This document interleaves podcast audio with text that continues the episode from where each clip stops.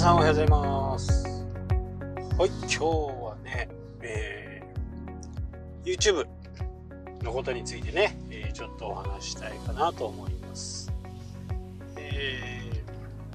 ー、YouTube はねまだまだ稼げるところがねすごく、えー、あるんですね。でやっぱりハードルはねあのいろんな面考えてもちょっと高いんですけどまあそれだからこそね、えー、稼げる。やっぱり簡単なものだとね、えー、誰でも稼げるような形になりますけどやっぱり YouTube ってこう自分が出てそこにね、えー、いろんなこうくだらないっていうかねこう批判のコメントなんか入る、まあ、この辺はねもう仕方がないと思ってね振り切れるか振り切れないかっていうところが非常に大きいんですね。まあ見てる側はね適当なことを言いますよ。でも作ってる方からするとねあの真剣にやってるし、えー、いろいろこう試行錯誤をしながらねこんなのいいんじゃないかなあんなのいいんじゃないかなとかやってるんですけどね。そこで、えー、YouTube がね一番こう撮影はねもう今 iPhone が1台あればねもう全然それで撮影から簡単な編集までね簡単にできちゃうんでこのことをまず皆さんがあまり知らないと、まあ、今回、えー、また6月にね東京でやりますけど、まあ、その時はね、えー前回札幌でやったやつとはちょっと違って、YouTube の概念とか YouTube をどう活用していくのかっていうこともね入れて、え、3時間ぐらいにね、え、なりますけど、え、お話ししようかなと思っています。でこうまず考えるのはね機材を揃えて動画を撮って編集をしてまあ、アップはね、そんなにこう、難しいことじゃないんで、まあ、ブログをやってる方だと簡単に覚えちゃう感じですけどね。で、えー、基本、iPhone で撮っておけばね、もう全然問題がないですよね。普通にね、映画を今 iPhone で撮る時代ですからね。麻雀放浪記ってやつをね、あれも全部、えー、iPhone で撮ってる iPhone ね20台ぐらいで撮ってるっていう風なね、えー、ことを聞きました。まあそのぐらい iPhone の画質っていうのはすごくいいということですね。で最大の問題が編集なんですね。この編集ができなくてやめちゃう方、まあ、挫折しちゃう方まあねあのー、わけのわからんねコメントに嫌だなと思ってやめちゃう人もいるとは思うんですけどそれよりもねやっぱり編集でね、えー、まずダメになっちゃうっていうのがまあ大きいのかなと思います。で効果音をつけたりねテロップを出したりとかただねそれを読者が求めてる、まあ、視聴者が求めてるのかっていうことなんですよね。こう編集のテクニックを覚えていくと何でもやりたくなっちゃうんですよ。何でもやりたくなっちゃうんで音がねポコポコポコポコ入ってなんかこう耳障りっていうか忙しくてね見てる方が疲れちゃう。ここがね、えー、やっぱり見てよく見ている動画を YouTube をいっぱい見ている人であればねうるさいなっていう風にね感じると思うしっぱり動画を見ないとやっぱりこう自分のね好きな人を見つけてその人はどんな動画を出してるのかなとか、まあ、ライバルを見るとかねすごく編集に凝ってもコンテンツがねやっぱり面白くなかったりするとやっぱり見られないんですよね。それだったらもう iPhone で撮ったやつをそのままね、えー、アップして後から YouTube の中でね編集切り取りとかもできるんでそういう方がよっぽどいいかなと思うんですね。大体もう初めはね意気込んで皆さんよしやろうって思うんですけどなかなかこう続かないんですね。まあ実際僕もそうですけど、え、といってもねいろんなジャンルにはなってしまいますけど今500本ぐらいあるのかな。でこの中でもう傾向がわかるわけですよ。こんな動画が見られるとかもうあのー、広告費が一番高いのはこの動画とかいうのがねこっちの方でもこう YouTube アナリティクスで全部わかるんですよね。そうするとあこういう動画を作っていけばいいんだっていうふうなことが分かりますよね。であとはチャンネル登録者数を、えー、まあ、増やそうと思って増えるものでもないんですけどね、えー、簡単に言っちゃうとこう広告を広告費を払ってね広告で自分の、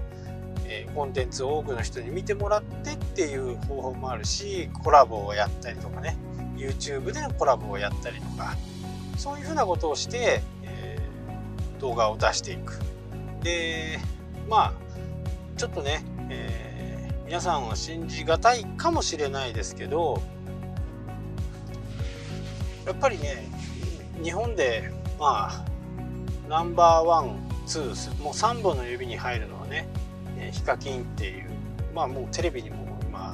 今出たりするんでお分かりかとは思うんですけどやっぱり月収でまあ奥は下らないなっていう感じですね。月収で億ですよ。まあ基本的に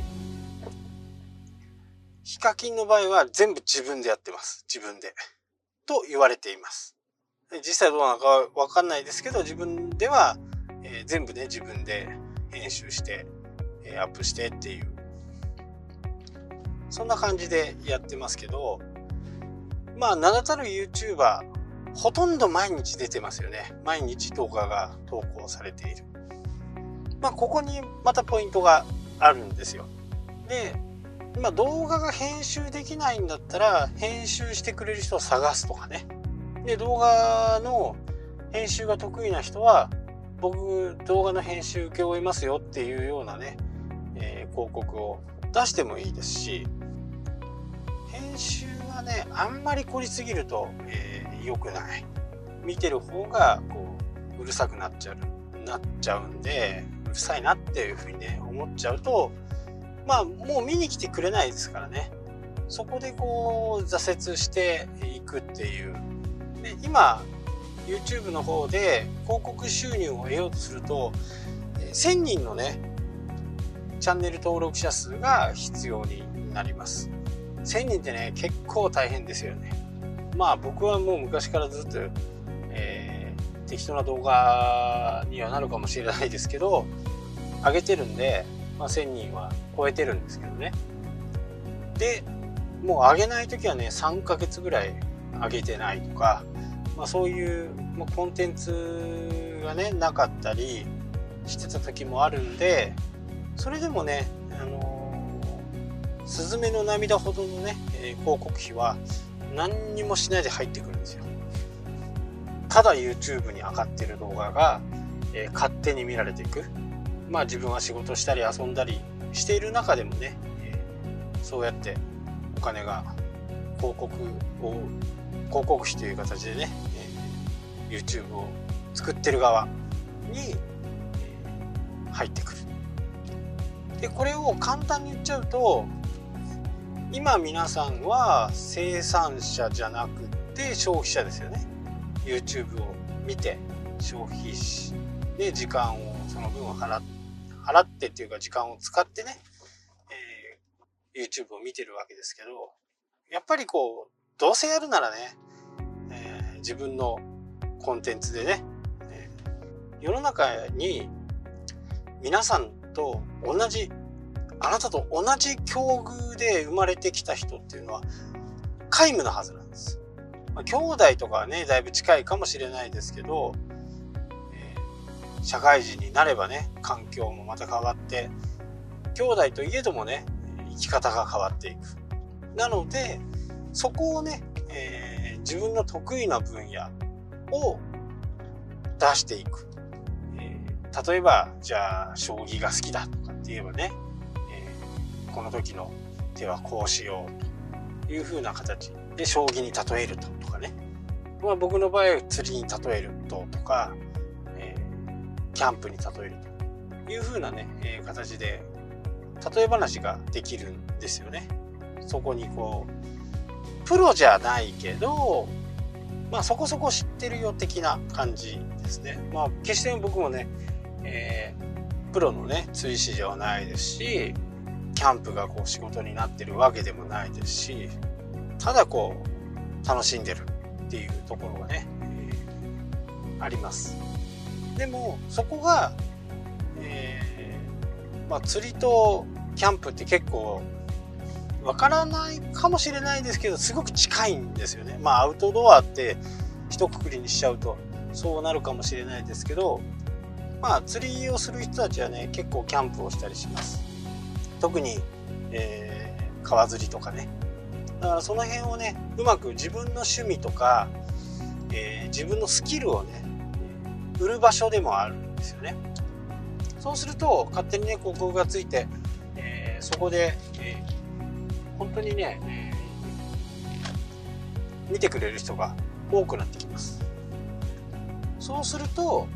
次の動画をねどういう風に作っていこう今回の動画はここがダメだったからこうしようとかっていうねコツも分かります。で一番のポイントは編集はね初めは多分絶対自分でしなきゃダメなんですね。これ自分でするっていうことはそんな効果音とかじゃああの効果音をね入れるとかそういうんではなくって編集のポイントをね撮影時に理解できるんですよね。例えば自分が噛んでしまったとかって言った時には無音の状態をねちょっと作っておくとか。そうすると編集する時に無音のところをカットすればいいだけですよね。無音のところからちょっとこう噛むところ噛んだところまでをこうカットしてそこからまたスタートするすればいいと。いう風な形でね編集はどっちにしてもね1回2回はねやんなきゃダメなんですね。でそこで編集のポイントが分かったら撮影が楽になります。今まではダーッと20分喋ってたのを10分にする8分にするっていう風に、えー、なってたのが今度はもう10分ぐらいでね8分の動画ができるような形になるんでまあそれはやっぱりこう一度はね経験した方がいいかなというふうに思います。もう本当に YouTube はねまあうちでの小槌とは言いませんけどねえ今お仕事している、まあ、仕事をしている自分でビジネスを展開しているっていう人でもねやっぱりやった方がいいかなというのは仮にもしサラリーマンだったら会社がねなんか調子悪くなってきた時にもう手の打ちようがないですよね自分では。自分ではもう何にもコントロールができなくなる。で YouTube を始めていて YouTube でそこそこ小遣いが稼げるようになったらこれはもう YouTube をやっておけばどんどんまた増えていきますんでね、まあ、数のゲームでもあるんですよ。1000人よりも1万人1万人よりも10万人とかね、えー、そこで何か自分の商品を売るとか。結構いますよ YouTuber でね。キャンプをやる YouTuber で自分のこういうものを作ったんで買いませんか？みたいな。そうするとねある程度のチャンネル登録者数がいたら一定数売れるんですよ。まあこれはね本当にこうそういう商品をね誰かとどっかの、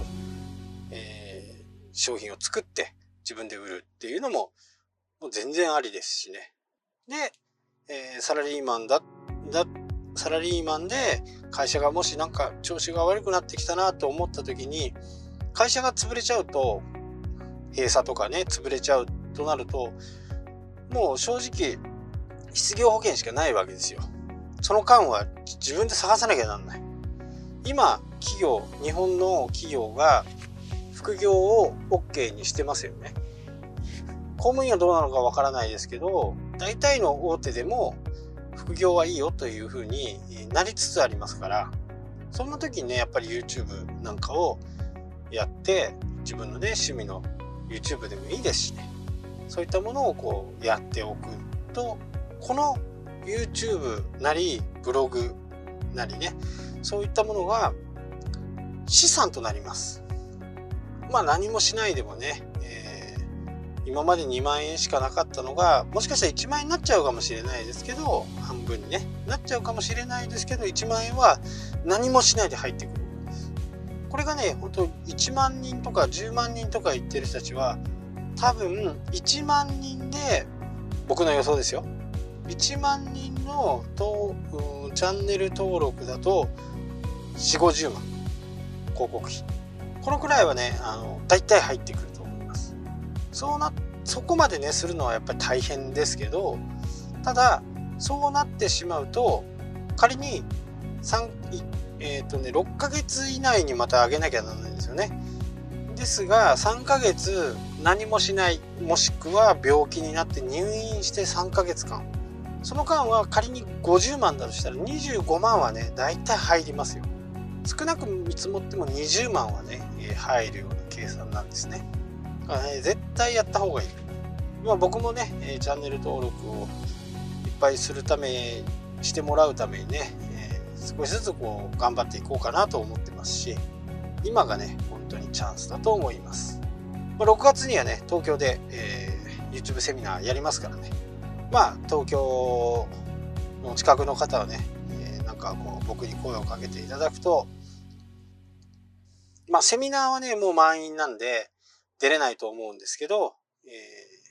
お茶ぐらいはできると思うんで是非ね声をかけていただければと思います。